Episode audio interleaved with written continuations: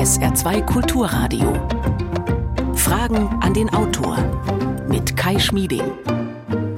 Schönen guten Morgen. Ein Haustier kann ein wunderbarer Begleiter sein. Wenn Sie einen Hund haben, dann wissen Sie genau, was ich meine. Oder auch eine Katze. Vielleicht kuschelt ja, äh, kuschelt ja gerade eine schnurrend mit Ihnen, während Sie die Sendung hören. Das ist die eine Seite. Wir sind fähig zu großer Tierliebe und unterstellen unseren Haustieren sogar Intelligenz oder sogar eine eigene Persönlichkeit, vermenschlichen sie bisweilen. Und gleichzeitig sind wir in der Lage, andere Tiere zu essen, beziehungsweise mittelbar dafür verantwortlich zu sein, dass sie getötet und vorher noch mies behandelt werden. Dieser Widerspruch ist umso bemerkenswerter, bemerkenswerter, weil auch die Wissenschaft in den letzten Jahren immer stärker belegen kann, Tiere sind uns näher, als wir denken. Unser heutiger Gast spricht sogar von einer Revolution des Tierbildes in der Verhaltensbiologie. Das unterschätzte Tier, was wir heute über Tiere wissen und im Umgang mit ihnen besser machen müssen, das ist der Titel des Buches des international renommierten Verhaltensbiologen Professor Dr. Norbert Sachser. Ich begrüße Sie ganz herzlich zugeschaltet aus Münster. Hallo. Guten Morgen, Herr Schmieding. Norbert Sachser leitete 25 Jahre lang das Zentrum für Verhaltensbiologie an der Uni Münster. Er ist dort seit zwei Jahren als Seniorprofessor tätig. Seine Forschung beschäftigt sich mit dem Wohlergehen von Tieren, der Evolution und Entwicklung des Sozialverhaltens sowie der Biologie der Individualität. Ihre Fragen, liebe Hörerinnen und Hörer, unter 0681 65 100 Telefon und WhatsApp oder E-Mail Fragen an den Autor mit Bindestrichen dazwischen at sr.de. Wie immer unter allen, die sich beteiligen Beteiligen verlosen wir drei Exemplare des Buches. Herr Sachser, ich habe gelesen, äh, eine Ihrer eindrücklichsten Begegnungen mit der Persönlichkeit und der geistigen Leistung eines Tieres, die hatten Sie mit dem Familienhund, mit dem Sie aufgewachsen sind. Was haben Sie da erlebt? Das ist völlig richtig. Also ich bin mit Tieren groß geworden, aufgewachsen, hatte auch immer Hunde und äh, wenn ich zurückblicke, mein Lieblingshund war ein kleiner Münsterländer, eine Hündin. Und die hat mich einmal sehr überrascht. Da lebte ich noch bei meinen Eltern, ging noch zur Schule und mein Vater war zur Kur. Und der Hund merkte, dass mein Vater nicht mehr da war. Und dann rief mein Vater aus der Kur an. Da habe ich gedacht, jetzt halt doch mal dem Hund den Hörer ans Ohr. Mhm. Und dann wurde er ganz aufgeregt und wollte raus. Und dann lief er fünf Kilometer weit zu meiner Tante, wo die lebte, bellte da, wurde reingelassen und hat in jeden Raum reingeschaut. Und dann kam er wieder nach Haus zurück. Mhm. Und das hat mich doch sehr stutzig gemacht, weil offenbar hatte mein Hund eine Vorstellung davon, dass mein Vater weg ist und aber auch wo er sein könnte. Mhm. Denn er hat oft seine Schwester, also meine Tante, besucht.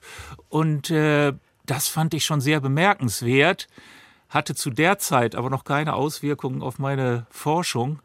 Äh, das war noch zur Schulzeit. Mhm. Aber auf jeden Fall, ich war sehr, sehr erstaunt und habe gedacht, Mensch, mein Hund kann ja denken.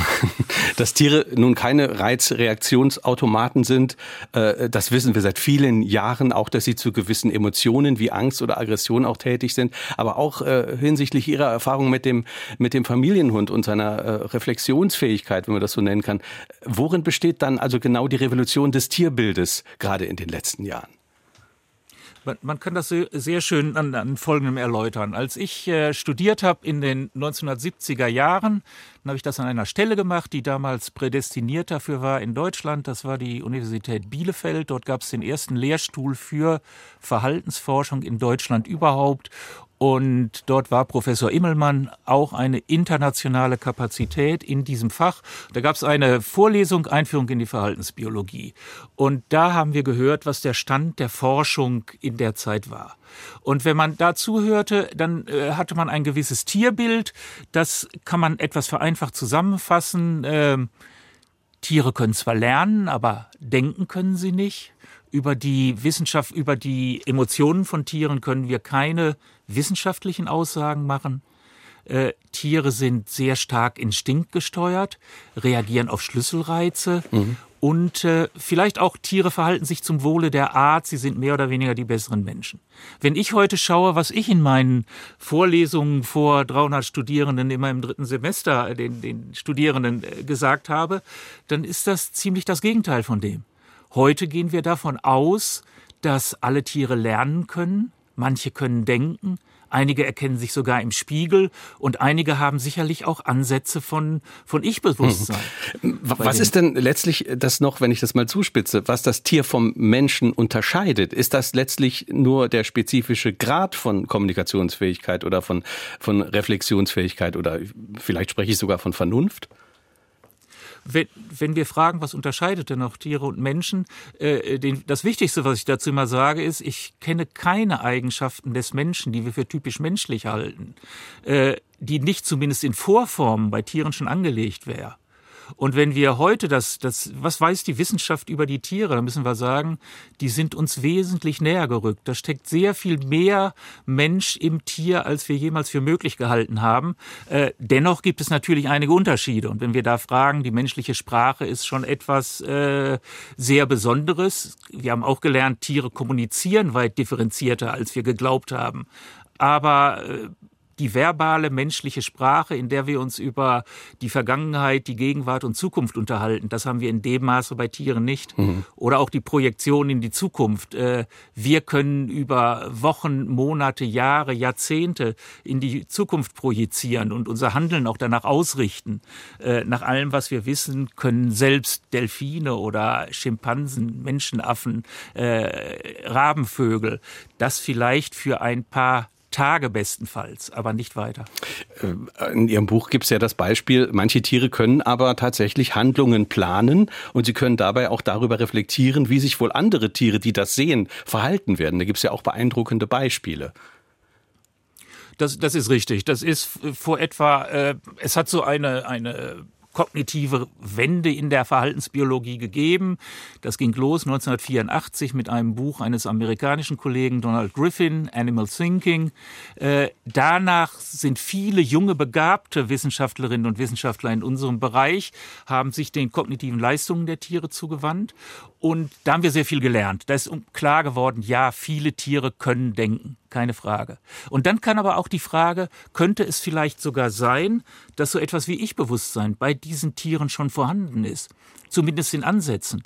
Könnte es möglich sein, dass sich Tiere auch in die, die Perspektive von anderen übernehmen können, sich sozusagen in sie hineinversetzen können und die Welt aus deren Sicht betrachten, dass sie wissen, was andere wissen und ihr Verhalten danach ausrichten.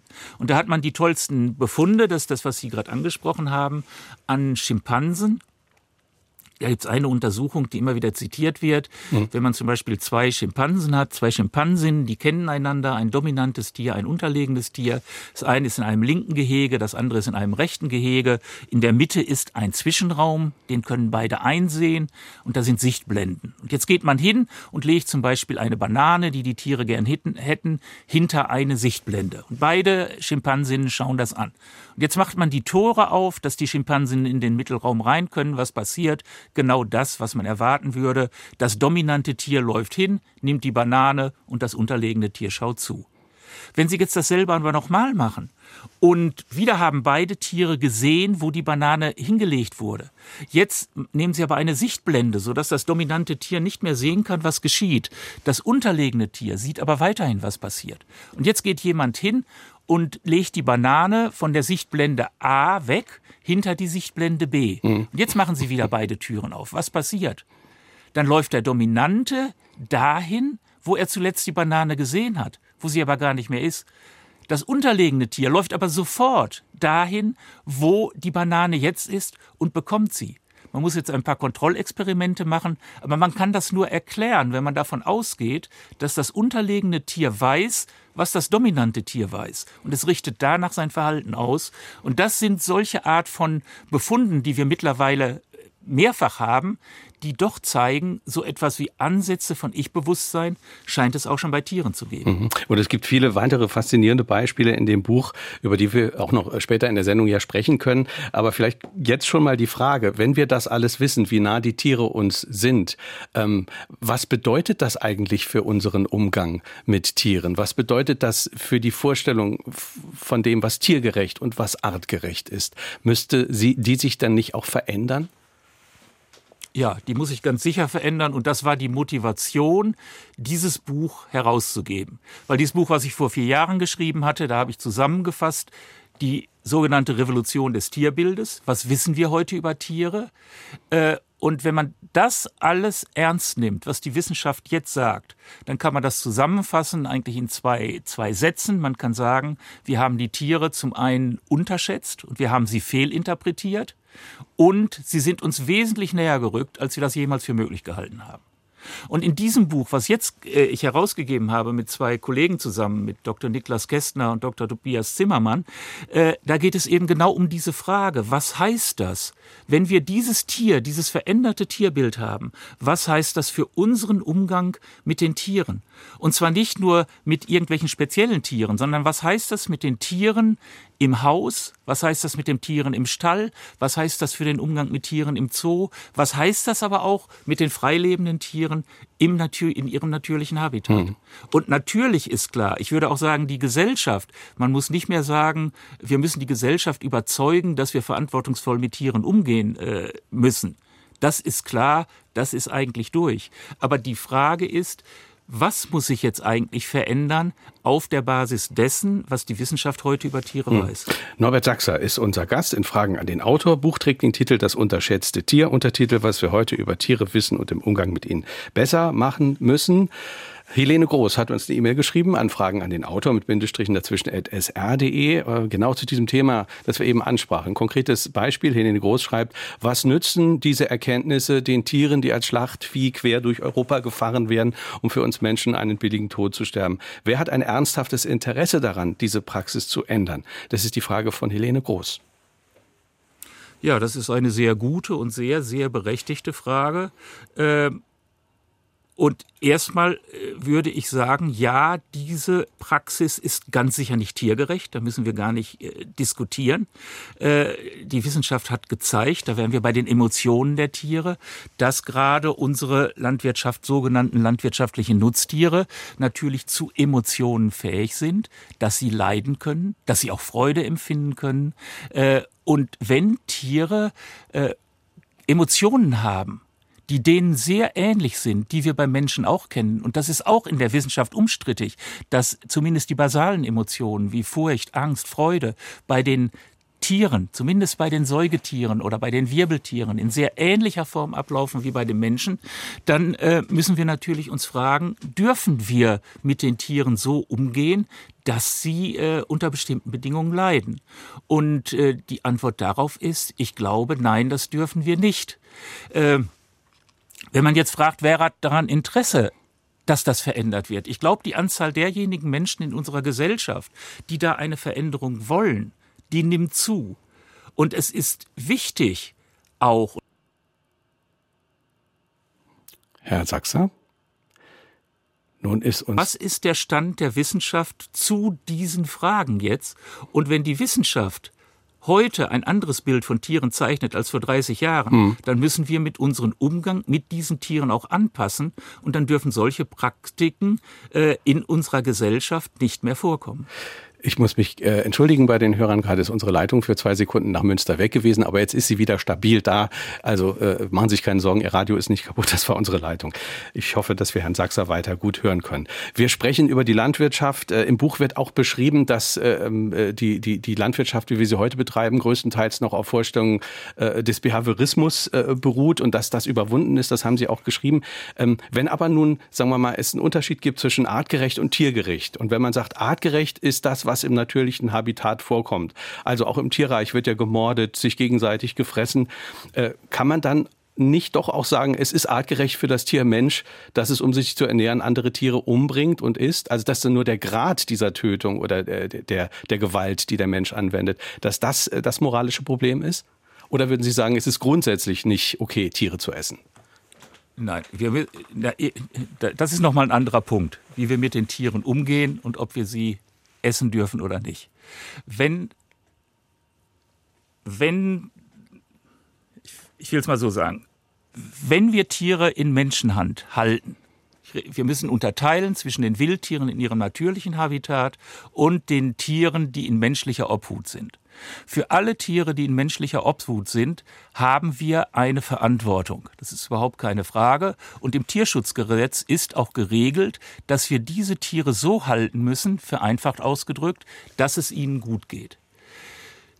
ob es ihnen gut geht oder nicht, sollte nicht ein subjektives Empfinden jedes Einzelnen sein, sondern da sollten wir uns auf das verlassen, was die Wissenschaft dazu sagt. Und die Wissenschaft hat da mittlerweile eine sehr eindeutige Position und viele Praktiken, wie wir mit Tieren umgehen, äh, sind nicht tiergerecht in dem Sinne, dass sie zu sehr viel negativen Emotionen bei den Tieren führen. Mhm.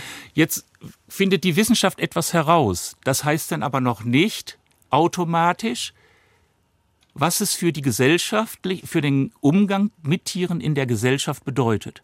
Dafür brauchen wir eine gesellschaftliche Diskussion, an der natürlich dann nicht nur Verhaltensforscher beteiligt sind, sondern dafür brauchen wir verschiedene Disziplinen wie die Tierethik, äh, auch wie die Politik. Da müssen verschiedene Interessensvertreter auch mit an einen Tisch gebracht werden und in einer demokratischen Entscheidung, in einem demokratischen Diskurs auf der Basis dessen, was die Wissenschaft weiß, müssen wir dann zu Entscheidungen kommen, wie wir in unserer Gesellschaft mit Tieren umgehen wollen. Und da habe ich sehr viel Hoffnung, dass sich das in nächster Zeit tatsächlich verändern wird, denn Sie haben es eben angesprochen. 1971, 1972 wurde das Tierschutzgesetz novelliert auf der Grundlage dessen, was wir damals über was die Wissenschaft damals zu Tieren gesagt hat. Das war sehr stark behavioristisch geprägt und es hieß, zu den Emotionen der Tieren können wir gar keine wissenschaftlichen Aussagen hm. machen. Und Jörg Louis, der Tierarzt, in seinem Beitrag in unserem Buch führt das sehr schön aus und sagt, heute sagt die Wissenschaft aber etwas anderes. Und deswegen, wir, wir haben ja einen Konsens in unserer Gesellschaft, dass alle gesellschaftlichen Entscheidungen wissensbasiert sein sollen, auf den, dem Wissen der Wissenschaft beruhen sollte. Und wenn sich das jetzt verändert hat im Laufe von Jahrzehnten, dann müssen sie, muss auch entsprechend die Haltung dieser Tiere verändert werden. 0681 65 100 ist unsere Nummer, Telefon und WhatsApp. Wir hören eine nächste Hörerfrage. Wie genau führt die Vermenschlichung von Haustieren zu Verhaltensstörungen bei Hunden und Katzen und sind diese Prozesse reversibel? Herr Sachser, bitte. Das ist auch eine sehr gute, sehr berechtigte Frage, denn äh, bei uns im Buch war uns auch wichtig, jetzt nicht nur auf eine Tiergruppe zu gehen. Wenn wir sagen, wenn wir über das Leid von Tieren sprechen, denken wir in erster Linie wahrscheinlich an landwirtschaftliche Nutztiere und wir reden da auch über etwa 700 Millionen äh, Tiere, die in Deutschland zum Beispiel in deutschen Schlachthöfen äh, sterben. Es geht aber nicht nur um diese landwirtschaftlichen Nutztiere, sondern wir haben auch über 30 Millionen Haustiere. Sehr viele Hunde und Katzen vor allem. Und auch hier haben wir, obwohl alle, die, oder man sagen kann, dass die meisten Tierhalterinnen und Tierhalter natürlich das Beste für ihre Haustiere wollen, sehen wir hier ein großes Leid. Mhm. Wir haben hier ein wunderbaren Beispiel, ein wunderbares Beisp äh, Beitrag des ähm, Tierarztes Achim Gruber in unserem Buch. Und der Titel lautet Das unterschätzte Leid über die schlimmen Folgen unserer blinden Haustierliebe. Und da beschreibt er eben das, was der Hörer gerade gefragt hat. Äh, was sind die Probleme, die wir mit, den, mit unseren Haustieren haben? Wenn wir bei den Hunden sind, dann haben wir zum Beispiel, so erklärt es Herr Gruber völlig zu Recht, vollkommen ungesunde Zuchtmerkmale, auf die wir hin züchten. Wir züchten Hunde sehr klein was als Folge hat, dass diese Tiere oft leiden unter Stoffwechselstörungen.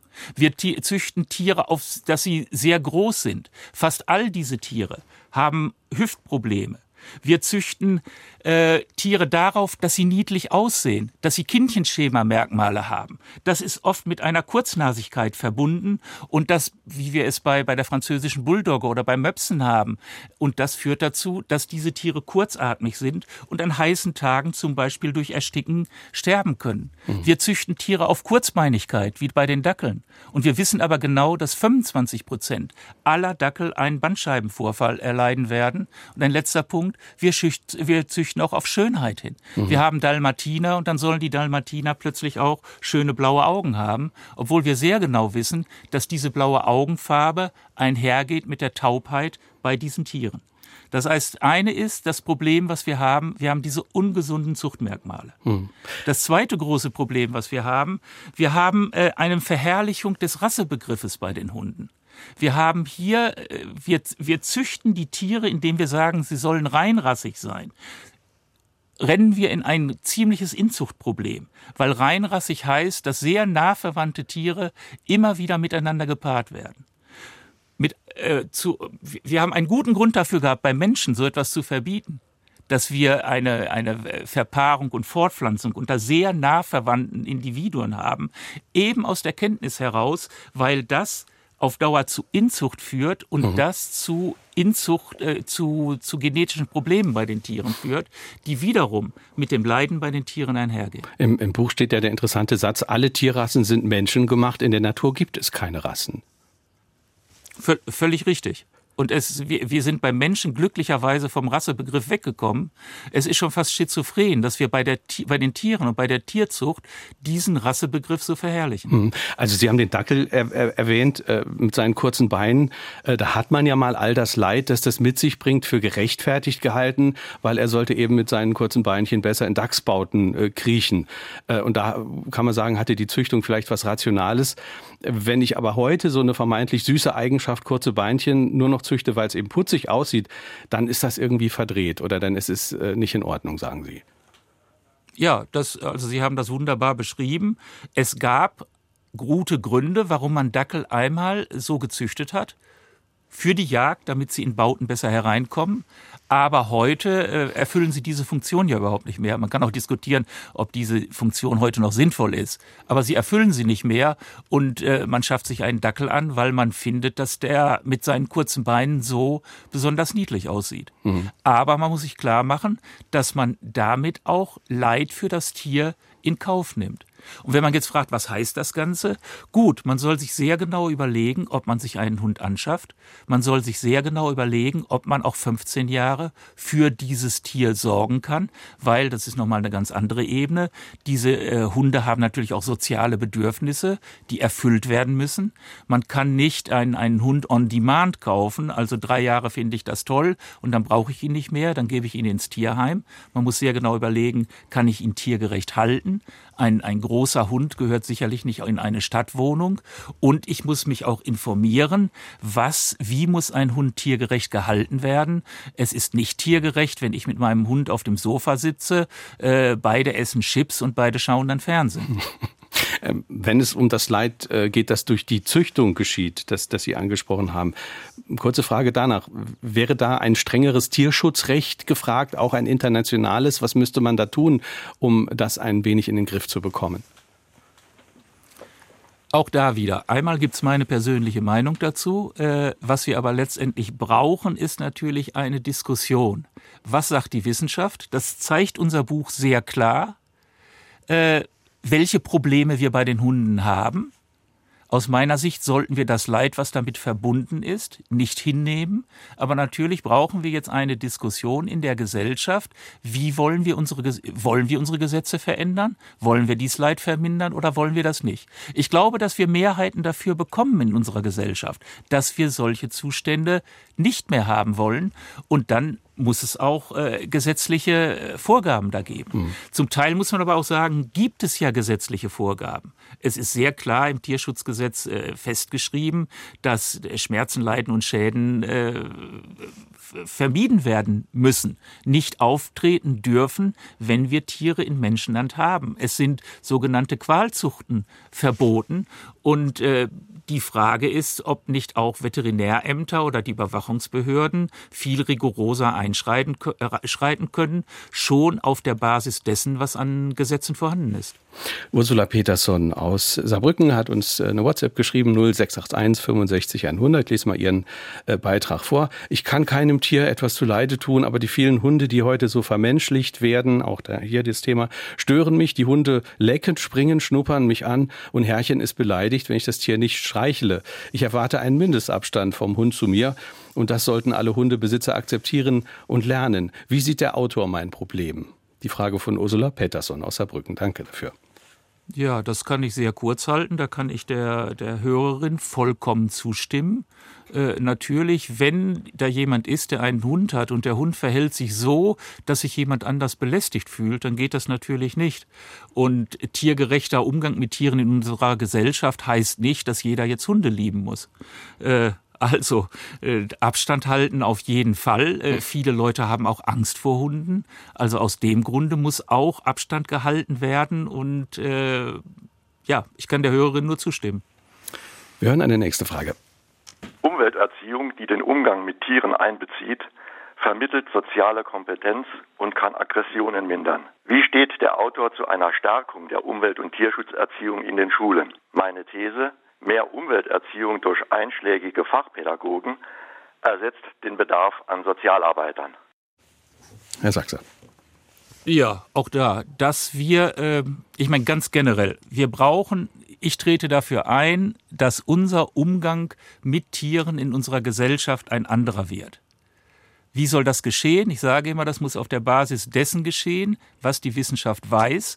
Aber das, was die Wissenschaft weiß, muss natürlich so übersetzt werden in didaktische Programme, dass es auch schon am besten im Kindergarten und dann in der Schule und dann im Studium vermittelt wird, was wir über die Umwelt wissen, was wir über Tiere wissen, was wir über Mensch-Tier-Interaktionen wissen. Denn nur wenn eine vernünftige Information vorhanden ist, kann das auch zu Verhaltensveränderungen führen. Und was auch nochmal ganz wichtig ist, das muss natürlich, wir können nicht erst bei Erwachsenen ansetzen, die äh, Erkenntnisse der Wissenschaft zu vermitteln.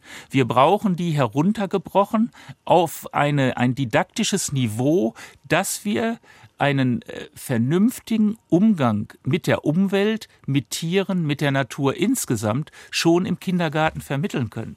Und das sind nicht nur die Institutionen gefragt, da sind natürlich auch die Elternhäuser gefragt. Äh, aber ganz generell, um nochmal zu der Frage zurückzukommen, eine, eine, eine Stärkung der Umwelterziehung, äh, in den Schulen, in den Institutionen, generell in unserer Gesellschaft? Ja, auf jeden Fall. Und auch die Medien sind da gefragt, würde ich meinen. Auch das, wie die Medien über Tiere berichten, ist ganz wesentlich dafür, wie wir mit ihnen umgehen. Und auch da haben wir in unserem, unserem Buch einen Beitrag eines Journalisten, ein wunderbarer Beitrag von Michael Miersch, der zeigt, wie sich das Bild in den Medien auch in den letzten 30, 40, 50 Jahren äh, verändert hat und wo wir heute stehen. Und er sieht auch Hoffnung. Es wird zwar auch immer noch viel Falsches gerade in Tierserien vermittelt. Das ist nicht oft das echte Tierbild, was wir haben, aber generell gibt es in den Medien, in der populären Kultur eine realistischere Darstellung von Tieren und das trägt auch mit dazu bei, hm. dass wir verantwortungsvoller mit den Tieren und mit der Natur und mit unserer Umwelt umgehen. Sie hören SR2 Kulturradio 9.31 Uhr. Fragen an den Autor. Ich habe noch einen Tipp für Sie. Seit dieser Woche wissen wir, Dr. Stefan Malinowski hat für sein Buch Die Hohenzollern und die Nazis den Deutschen Sachbuchpreis bekommen. Sehr lesenswertes Buch und eine hörenswerte Fragen an den Autor-Sendung dazu. Malinowski war nämlich unser Gast im November letzten Jahres. Diese Sendung können Sie nachhören in der ARD Audiothek und wir gratulieren Stefan Malinowski zum Deutschen Sachbuchpreis. Das der Tipp. Nicht minder interessant ist unser heutiges Buch. Der Verhaltensbiologe Professor Dr. Norbert Sachser ist unser Gast. Buch trägt den Titel, ich sage es nochmal, das unterschätzte Tier, was wir heute über Tiere wissen und im Umgang mit ihnen besser machen müssen. 0681 65 100 ist unsere Nummer. Wir hören eine nächste Frage. Ist nicht vielmehr das Nachdenken über Tiere und ihr Vermögen ein Punkt, der uns dazu bringt, unser Menschenbild stärker zu durchdenken? Sind wir Menschen nicht Tiere, die etwas zu viel Vorderhirn haben oder eben leider nicht genug. Deshalb sind wir meiner Meinung nach eigentlich einer Schimpansengruppe, einer aggressiven ähnlich, die eben gar nicht sieht, dass sie nicht der große geistige Mensch ist, der völlig jenseits der Tiere steht, sondern wir sind Tiere, was man zurzeit sowieso ganz besonders bemerken kann. Herr Sachser, was sagen Sie zu dieser These? Ja, das ist auch ein sehr, sehr guter Kommentar, äh, den, den wir da gerade gehört haben. Auch, auch, auch, äh, ich würde es anders formulieren.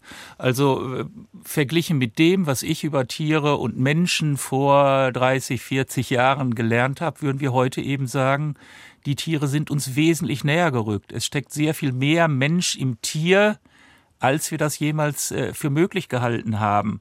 Und äh, ich kann da auch ein, ein, ein schönes Be an einem schönen Beispiel kann man das erklären. Äh, ich habe es oft gemacht, in, wenn, oder wenn wir damals im Studium gefragt worden wären, hier ist ein Goldfisch, hier ist ein Schimpanse, hier ist ein Mensch, mach mal schnell zwei Kategorien, dann hätten 90 Prozent gesagt, der Schimpanse und der Goldfisch gehören in eine Kategorie und der Mensch in eine andere, weil das eine sind ja Tiere, das andere ist ein Mensch.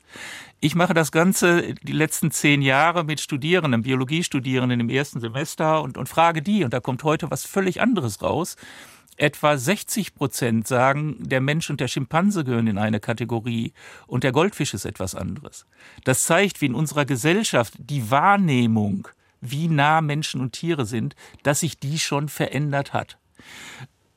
Ich stimme auch zu. Es, äh, wir sind alle mal groß geworden damit vor, vor einigen Jahrzehnten, der Mensch ist die Krone der Schöpfung.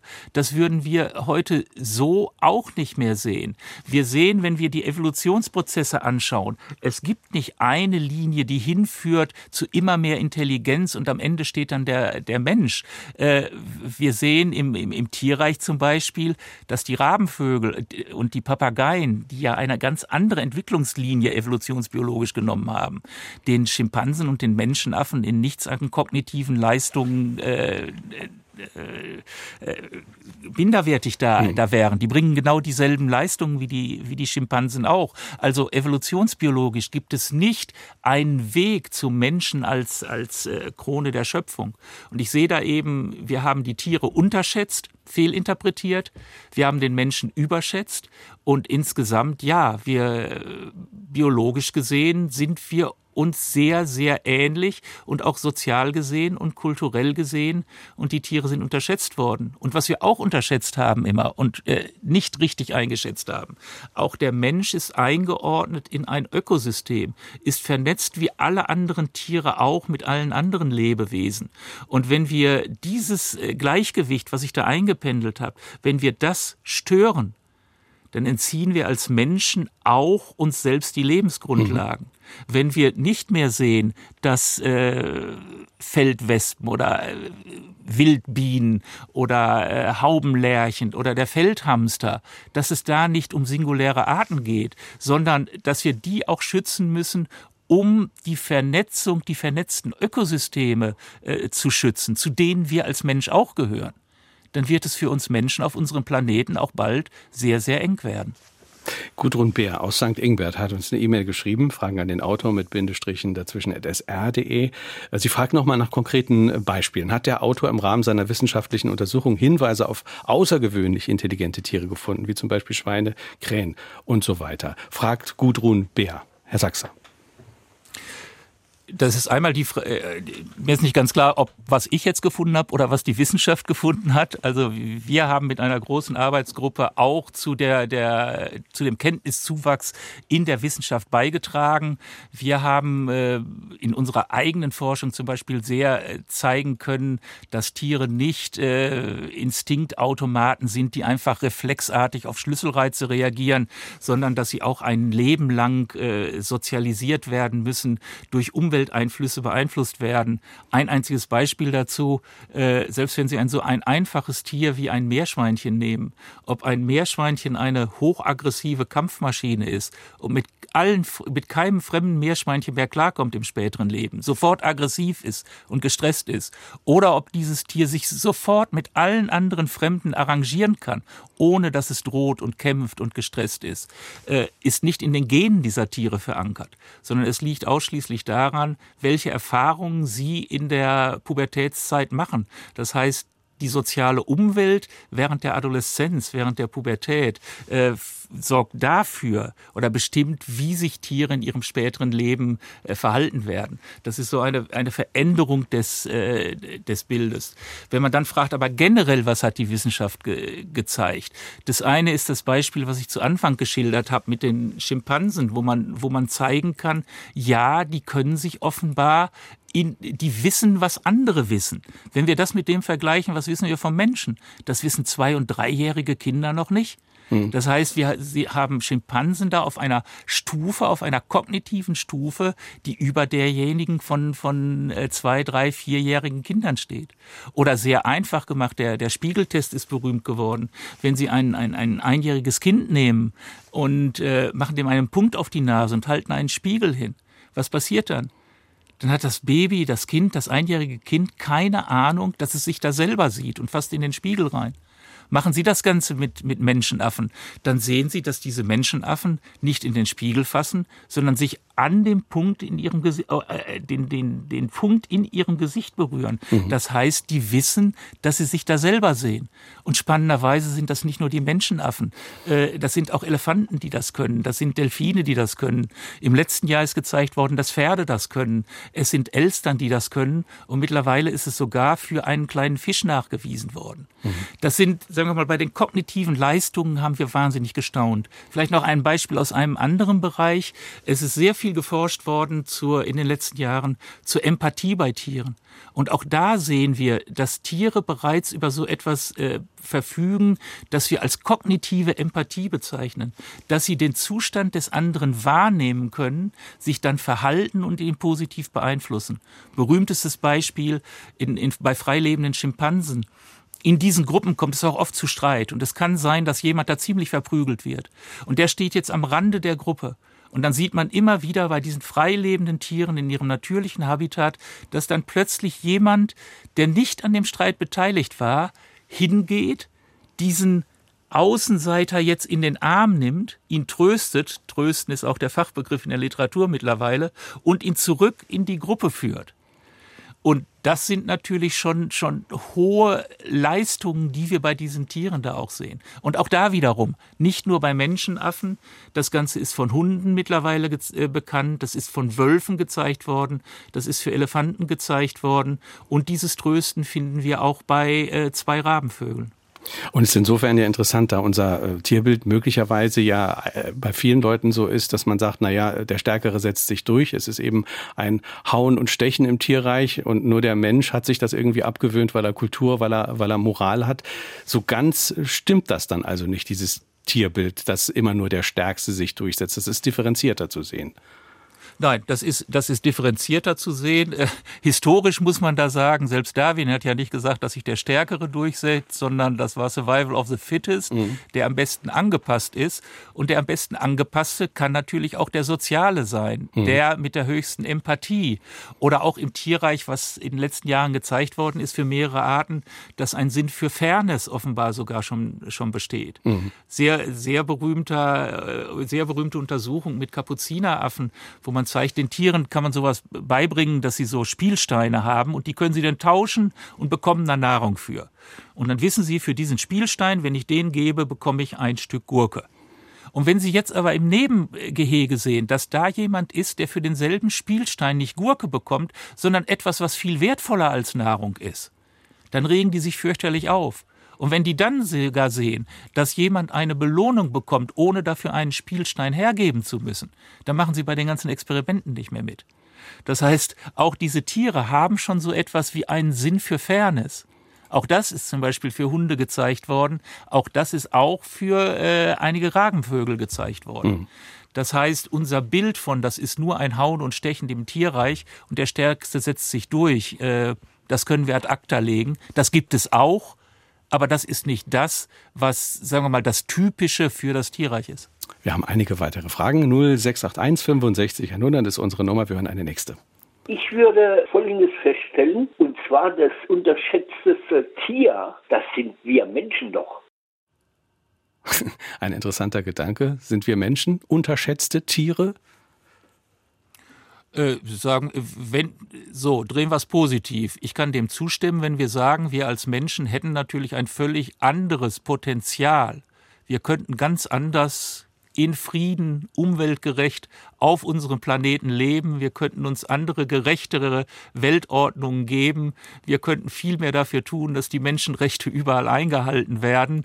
Insofern sind wir unterschätzt, dass wir ein Potenzial haben, an das ich glaube, was auch tatsächlich realisiert werden könnte. Dann hören wir eine nächste Frage.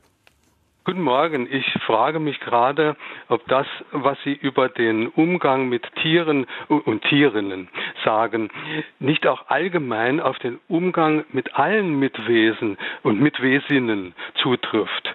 Menschen und Menschinnen rufen Leid ohne Ende hervor. Was nutzt es denn, wenn wir das Teilproblem Tierbehandlung angehen, anstatt unser Mitgefühl für alle Mitwesen zu kultivieren?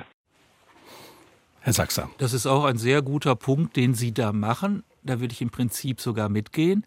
Äh, ich glaube, dass schon ein Riesenschritt ist, wenn wir, sagen wir mal, uns als Gesellschaft tatsächlich in eine Diskussion reinbegeben würden, wie wollen wir in unserer Gesellschaft mit Tieren umgehen, und zwar nicht nur mit Landwirtschaft, sogenannten landwirtschaftlichen Nutztieren, mit Haustieren, äh, sondern auch mit den wildlebenden Tieren.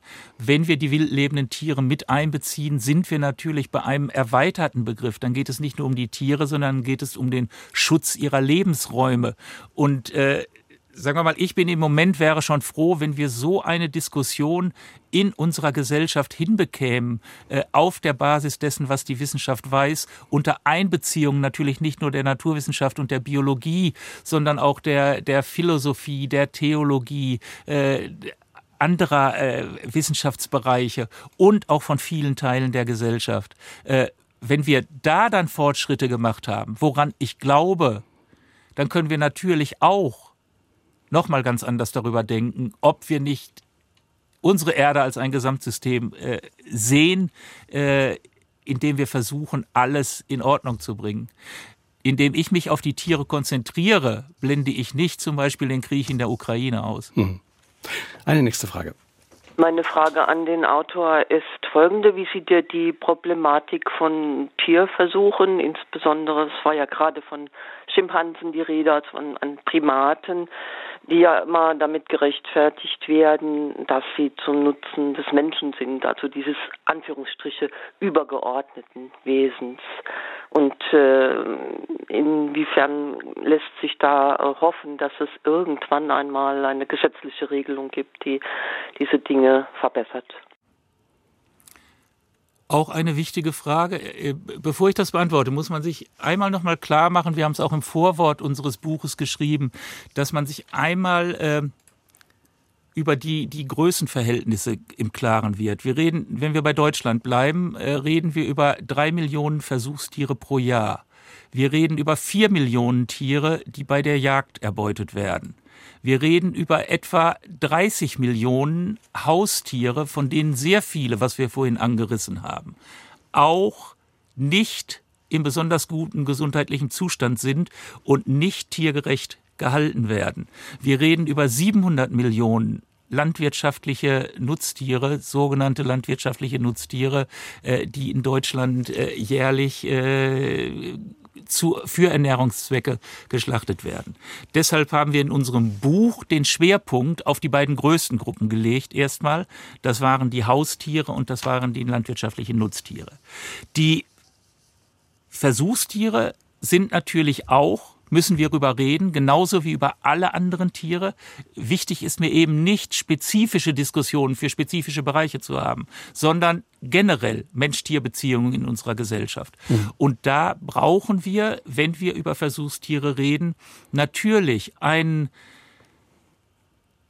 rationalen Diskurs in unserer Gesellschaft, was wir da wollen und was wir da nicht wollen. Auch wieder unter Beteiligung dessen, was die Wissenschaft über Tiere weiß. Und natürlich brauchen wir da einen sehr klaren Abwägungsprozess. Was ist der Nutzen und wie viel Leid bei Tieren sind wir bereit oder nehmen wir in Kauf in unserer Gesellschaft, um wie viel Nutzen für den Menschen zu erzielen? Mhm. Das, muss eine Demokra das muss ein demokratischer Diskurs sein und am Ende eine demokratische Entscheidung. Und egal, wie diese Entscheidung ausfällt, ob man sagt, alle Tierversuche stoppen. Oder es ist doch wichtig für Fällen, äh, Alzheimer oder was ja. auch immer, äh, äh das zu machen das sollte eine demokratische Entscheidung hm. äh, unserer Gesellschaft sein. Das ist dann immer wieder die Güterabwägung, äh, die man genau. machen muss. Patricia Schumann aus Saarbrücken hat uns geschrieben, äh, Anfragen an den Autor mit Bindestrichen dazwischen at sr.de. Äh, da geht es auch um das Tierbild in ihrer Mail. Äh, teilweise neigen wir dazu, Tiere zu idealisieren. Und sie, sie schreibt dazu, äh, ich habe schon öfter gelesen oder gehört, dass Delfine beziehungsweise äh, ja, die gemeinhin als liebe, gutmütige und possierliche Tiere wahrgenommen werden, dass männliche Delfine ihre weiblichen Artgenossen äh, vergewaltigen. Kann der Autor dies bestätigen? Und was könnte äh, der Grund, was könnten die Gründe dafür sein? In dem Buch geht es ja auch um solche Vorfälle. Es wird ja auch beschrieben, dass es sowas im Tierreich gibt in einem Kapitel. Ja, auch das ist ein sehr wichtiger Punkt, der, wenn wir über das realistische Tier, Tierbild jenseits von, von Romantisierung und Idealisierung sprechen, äh, was man sich klar machen muss. Wenn ich sage Revolution des Tierbildes, dann meine ich natürlich kognitiven Fähigkeiten sehr stark unterschätzt. Emotionen sind bei vielen Tierarten da. Sie sind keine Instinktautomaten. Sie bilden Tierpersönlichkeiten aus. Das ist alles. Aber ein Punkt, den wir nicht unterschätzen sollten, sie sind auch nicht die besseren Menschen. Es ist, äh, ich bin noch groß geworden mit so einem Dogma, äh, Tiere derselben Art bringen einander nicht um. Tiere verhalten sich zum Wohle der Art. Mhm. Wenn wir heute das nehmen, was wir wissen aus Freilanduntersuchungen in der freien Natur, dann können wir sagen, das war eine sehr romantische Vorstellung. Aber auch Tiere drohen und kämpfen und vergewaltigen und bringen einander um und äh, wenn wir zu Berggorillas gehen, der häufigste Grund für die Jugendsterblichkeit oder ein sehr wichtiger Grund ist einfach das Töten von kleinen, noch nicht entwöhnten Babys durch fremde Männchen. Und wenn wir jetzt zu der Frage nochmal hinkommen, zu ja, Delfinen. auch die Delfine. Delfine faszinieren mich sehr aufgrund der kognitiven Leistungen, äh, wie sie aussehen, äh, auch in Bezug auf das Sozialsystem. Aber es ist richtig, was die Hörerin eben gesagt hat, für Delfine sind durchaus äh, Vergewaltigungen beschrieben worden. Und ist auch nicht, das gibt es auch nicht nur bei Delfinen, das wissen wir auch von Menschenaffen. Oftmals sind es im Tierreich, wenn wir sehen, von wem werden Vergewaltigungen begangen, sind oftmals jüngere Männchen, die damit natürlich durchaus versuchen, ihren Fortpflanzungserfolg zu erhöhen. Und wir müssen uns immer wieder klar machen, äh, was ist letztendlich das Ziel tierlichen Verhaltens? Das ist natürlich die Weitergabe von Kopien der eigenen Gene in die nächste Generation. Also nochmal, Tiere sind nicht die besseren Menschen. Oder auch wenn wir ganz aktuell sehen, auch Delfine werden ja zum Beispiel von der russischen Armee und nicht nur von denen, auch von, von äh, anderen Armeen auf der Welt äh, eingesetzt gegen feindliche Taucher, um die zu töten. Mhm. Sie können einen Delfin natürlich auch problemlos abrichten, dass der, dass der Menschen tötet. Mhm. Und es geht also es sind nicht die ja. besseren Menschen, es sind trotzdem absolut faszinierende Wesen, ja. die wir natürlich schützen müssen und äh, die wir bewahren müssen. Ja, also es geht darum, im Zentrum steht, äh, die eigenen Gene oder die der Verwandtschaft, die sollen weitergegeben werden, die sollen geschützt werden. Das kann zu diesen Erscheinungen führen. Das kann ja auch zu so etwas führen, der sich bei Ihnen, äh, dass man als Altruismus äh, missverstehen könnte. Also Tiere, die andere warnen und sich dabei selbst opfern. Das ist aber nur auf den ersten Blick altruistisch, so ein Verhalten dann. Ja, es, man hat auch, äh, es gibt eine lange Diskussion in der Biologie, äh, verhalten sich Tiere wirklich altruistisch, in, in dem Sinne, dass sie etwas tun, was ihnen selbst schadet, äh, anderen aber nützt. Und wenn wir die gesamte Diskussion auf dem heutigen Stand zusammenfassen, würden wir sagen, nein, einen rein puren Altruismus äh, äh, gibt es so nicht. Wenn wir im Tierreich uns das anschauen, gegenüber wem ist man nett, hilfreich, hilft. Es sind fast immer die nahen Verwandten. Dann kann man das darüber erklären, weil ja auch Kopien der eigenen Gene in den Nachkommen der nahen Verwandten vorhanden sind. Indem man denen hilft, tut man auch etwas zur Verbreitung seiner Gene in hm. Anführungsstrichen. Das andere Beispiel, was wir haben, ist ein sogenannter reziproker Altruismus. Bei Vampirfledermäusen findet man zum Beispiel Vampirfledermäuse, wie der Name schon sagt, äh, brauchen Blut zum Überleben. Und da sieht man immer wieder, wenn von den nachtlichen Streifzügen äh, die, die Fledermäuse zurückkommen und dann ist da eine, die zum Beispiel keine Beute gemacht hat und droht zu sterben, weil sie diese Nahrung jetzt nicht bekommt. Dann sieht man, dass diese Fledermäuse auch Blut an ihre Artgenossen abgeben. Und man hat analysiert, an wen wird das abgegeben. Zum einen an Verwandte, das würde mit dieser Verwandtenselektion, über die wir gerade gesprochen haben, zu erklären sein. Zum anderen aber auch an solche, zu denen man eine enge Beziehung hat und von denen man selber auch wieder mit Blut versorgt wird. Mhm. Also dass da eine reziproke Beziehung ist. Das heißt, wenn wir so etwas sehen im Tierreich, wie, was nach Altruismus aussieht, kann man voraussagen, es ist fast immer gegenüber nah Verwandten oder es ist so eine reziproke Beziehung, dass sie, heute helfe ich dir, Dafür hilfst du mir morgen. Martin Rees hat uns eine WhatsApp geschrieben an 0681 65 100. Er schreibt über Pferde, die Leiden erkennen, Katzen, die möglicherweise den Tod fühlen. Sowas gibt es aus dem Altersheim, solche Berichte. Er fragt, gibt es Evidenz für besondere Fähigkeiten bei Tieren, die uns ja übersinnlich erscheinen? Riechen Tiere Krankheit und Vergänglichkeit? Auch ein sehr wichtiger, sehr aktueller Punkt. Äh, zum jetzigen Zeitpunkt würde ich sagen, es gibt sehr, sehr viel Anekdoten und es ist sehr schwer zu sagen, was von dem Ganzen, was wir wissen, wissenschaftlich haltbar ist und was nicht. Das, das muss die Forschung in den nächsten Jahren zeigen. Aber dass Tiere zum Teil äh, ganz unglaubliche Fähigkeiten haben, möchte ich sogar äh, ganz kurz beschreiben an einem Beispiel. Das ist schon 100 Jahre alt. Es, äh, es gab vor 100 Jahren, von, vor dem Ersten Weltkrieg sogar, gab es äh, ein, ein, ein Pferd, der schlaue Hans. Und deren Besitzer, Wilhelm von Osten, war fest davon überzeugt, dass das Pferd rechnen kann. Wenn Wilhelm von Osten nämlich drei plus drei sagte, dann nickte äh, Hans äh, sechsmal mit dem Kopf oder scharte sechsmal mit der Hufe. Und wenn er sagte sieben minus fünf, dann machte er es nur zweimal. Äh, damals sagte schon die Preußische Akademie der Wissenschaft, es kann nicht sein, dass ein Pferd rechnen kann und setzten eine Kommission ein. Und dann gab jemand anderes die, die Aufgabe vor, drei plus drei. Und Wilhelm von Osten durfte nicht dabei sein. Aber der schlaue Hans konnte das immer noch, löste die Aufgabe problemlos. Aber wenn niemand mehr im Raum war, der die Lösung kannte, dann konnte das Pferd nicht mehr eins plus eins rechnen. Das heißt, diese Untersuchung zeigte, rechnen kann das Pferd nicht. Aber was konnte es? Das ist etwas Wahnsinniges, was heute wieder ein Top-Forschungsthema in der Verhaltensbiologie ist. Der schlaue Hans konnte an der Körperanspannung der, desjenigen, der die Lösung weiß, konnte die Lösung ablesen. Wenn wir sagen drei plus drei und jetzt zählen wir mit eins, zwei, drei, vier, fünf, sechs dann verändern wir leicht unsere Körperanspannung. Mhm. Und das ist das, was Tiere, was das Pferd ablesen konnte. Praktisch, es konnte die Erwartungshaltung des Menschen ablesen. Und da ist eine unglaubliche Wahrnehmungsfähigkeit, die fast als übersinnlich, zumindest für uns Menschen erscheint. Aber da mehren sich die Hinweise in der Wissenschaft, dass das Tiere sehr wohl können, ein unglaubliches Empathievermögen auch haben, das wir nicht für möglich gehalten haben. Und Hundebesitzer und Hundebesitzerinnen äh, werden das bestätigen, äh, dass man das bei den Haustieren auch häufig sehen kann, dass das der Fall ist. Eine feine Wahrnehmung. Drei Minuten haben wir noch, Herr Sachser. Leider ist die Zeit gleich schon wieder rum.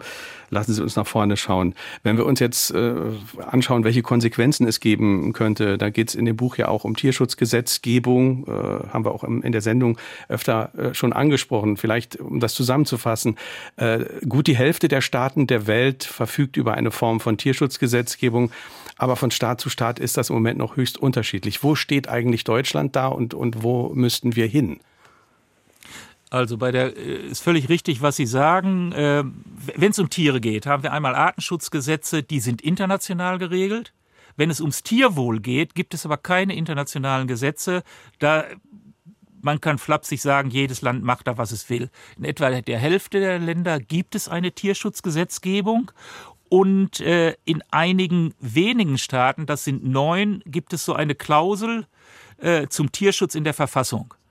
Und das, darunter die Schweiz, aber auch seit 2002 gehört Deutschland dazu, aber auch zum Beispiel Indien oder Ägypten. Das ist so rein auf so einer, einer juristisch formalen Ebene, äh, was vorhanden ist. Was wir aber brauchen, und wir haben hier einen wunderbaren Beitrag von der Juristin Anne Peters in unserem Buch auch, sie setzt sich sehr stark mit sehr guten Argumenten für ein globales Tierrecht ein.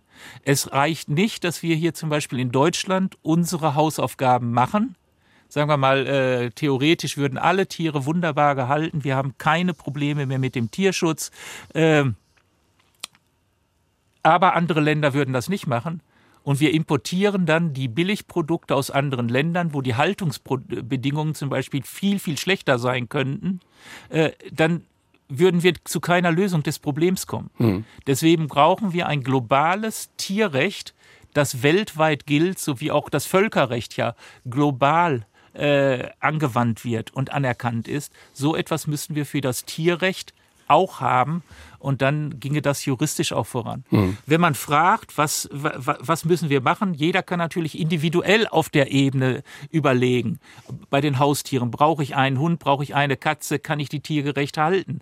Ich kann mir überlegen, äh, mache ich alles weiter wie bisher, reduziere ich meinen Fleischkonsum, werde ich Vegetarier, werde ich vegan. Äh, auch das sind individuelle Entscheidungen. Daneben brauchen wir aber auch diese gesellschaftlichen Entscheidungen, die äh, auf einer Basis, wie ich schon ein paar Mal gesagt habe, eine gesellschaftliche Diskussion aufgrund dessen, was die Wissenschaft über Tiere weiß, wo wir dann am Ende bei demokratischen Entscheidungen sind, wie unsere Gesellschaft hm. mit Tieren umgehen will. Das ist letztlich ja die zentrale Forderung des Buches, ein demokratischer Diskurs darüber, was wir im Umgang mit Tieren anders machen können und das auf der Grundlage der Wissenschaft.